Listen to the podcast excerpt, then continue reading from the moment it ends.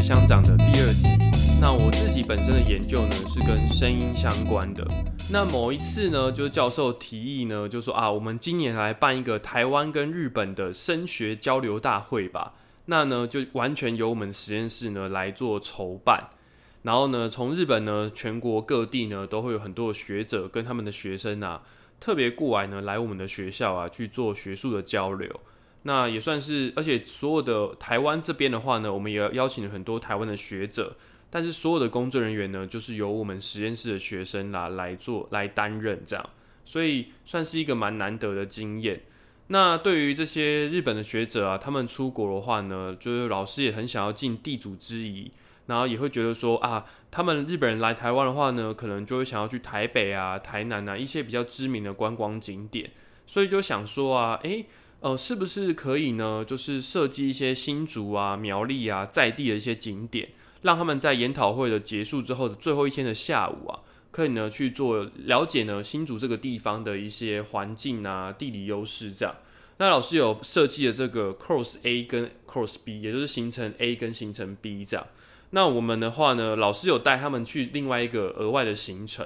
那我们的话呢，则是带一部分的学者呢，跟他们研究生啊，去这个新竹的内湾这样。那我觉得，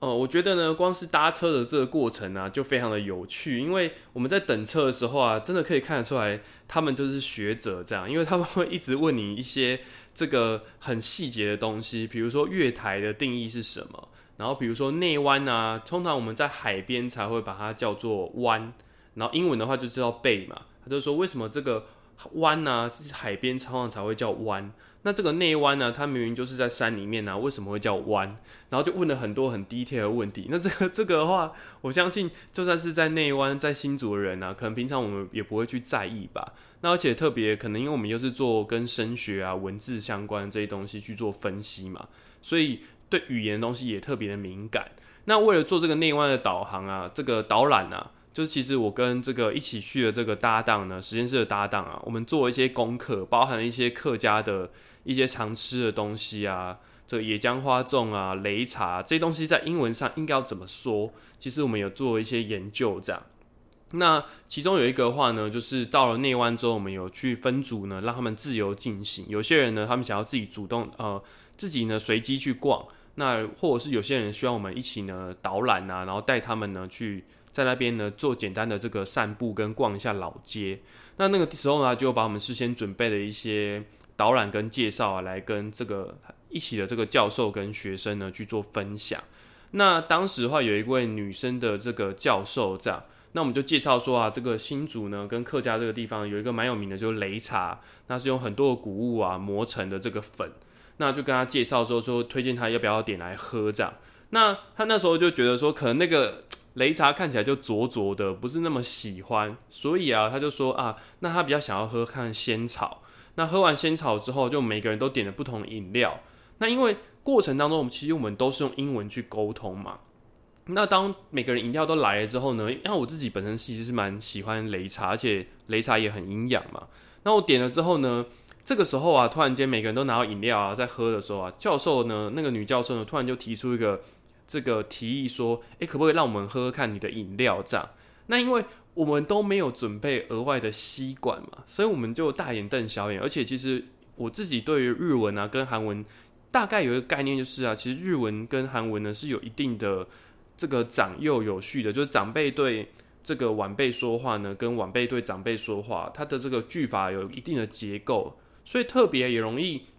让日本人呢跟韩国人他们在他们的社会当中做沟通的时候，会很容易去意识呢彼此的年纪啊，或者是一去意识彼此的身份的高低，这是他们的文化的一部分。这样，所以就觉得哇，这个。这个教授女教授呢，虽然也看起来蛮年轻的，可是毕竟就是也年纪比较比自己长嘛。然后呢，也是教授，然后自己只是学生，所以不知道怎么样去处理那个情境。可是我就觉得还蛮有趣的地方，就是因为我们都是用英文沟通，英文本身没有这样的句型的结构，也没有这样的思维。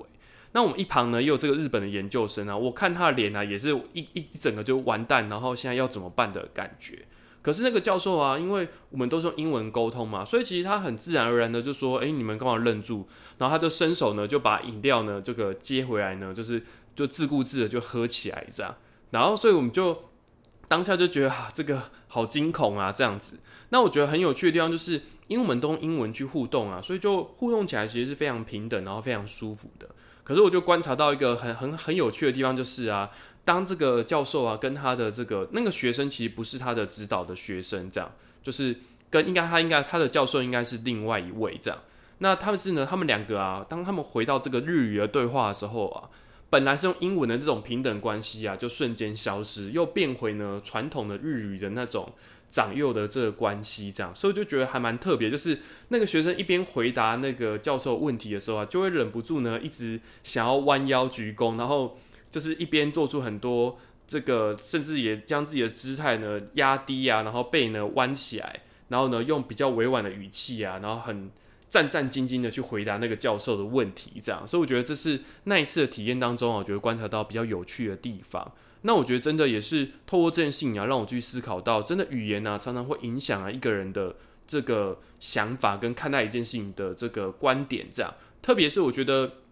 像我自己在教会当中也是，因为特别啊，大家也很重视教会当中的礼貌嘛，所以很容易呢，就是去也会很自然而然的去称呼对方是哥哥啊、姐姐啊、牧师啊等等的，会去注意这些称呼。可是我觉得有时候就是因为太过去意识这个东西啊，有的时候啊，其实。哦，有些人是这个同一年出生，但是有人是上半年出生，有人是下半年出生，也会因着这差这可能五六个月的时间呐，就会去叫另外一个人呢是哥哥是姐姐。那有的时候其实根本就是，即使呢就是算是为了一种客气或亲近嘛，所以会变相的就是，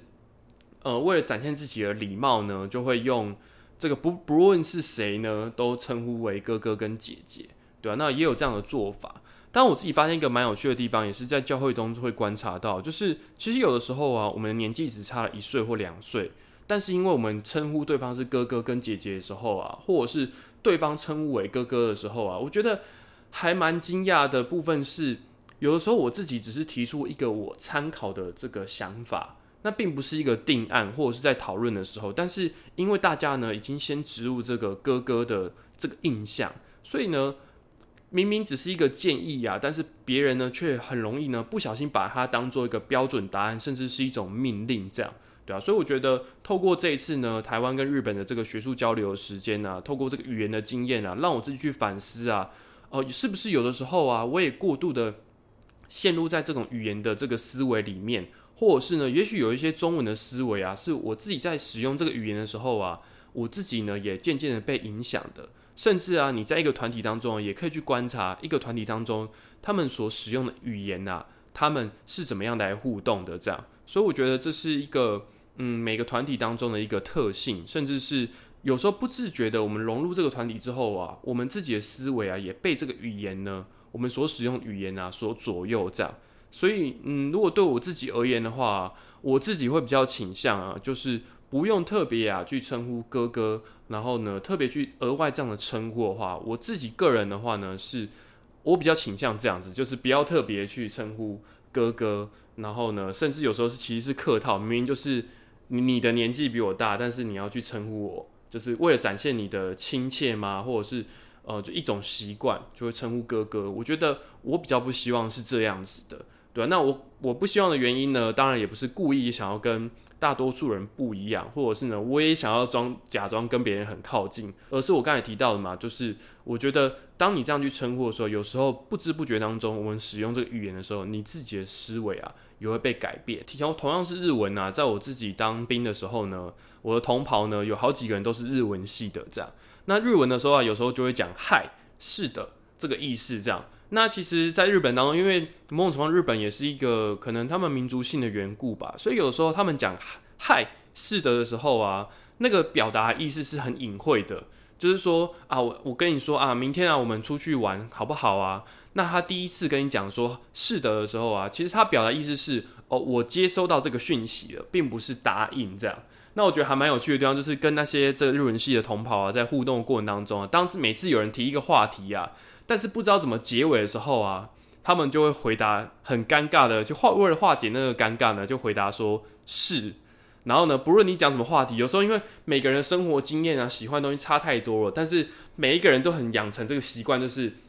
我不知道怎么回答你的话，那我就会先回答一个是，但是不代表我认同或者是我对真心有任何的感想，只是表达呢，我我听到了你刚才讲的内容了，对啊，那我觉得跟他们相处的过程当中，我当兵一年里头啊，也是不知不觉自己就会开始讲是，然后别人说什么东西的时候，我就第一个反应我一定会先讲是，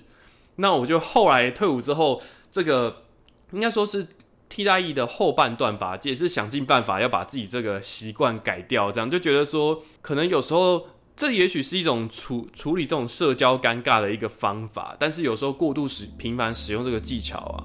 呃，我觉得在台湾当中可能也会给人一种没礼貌或者是有点敷衍的感觉吧。那你自己有什么样的这个说话的习惯呢？不妨也观察看看，以及呢，为什么会有这个说话的习惯呢？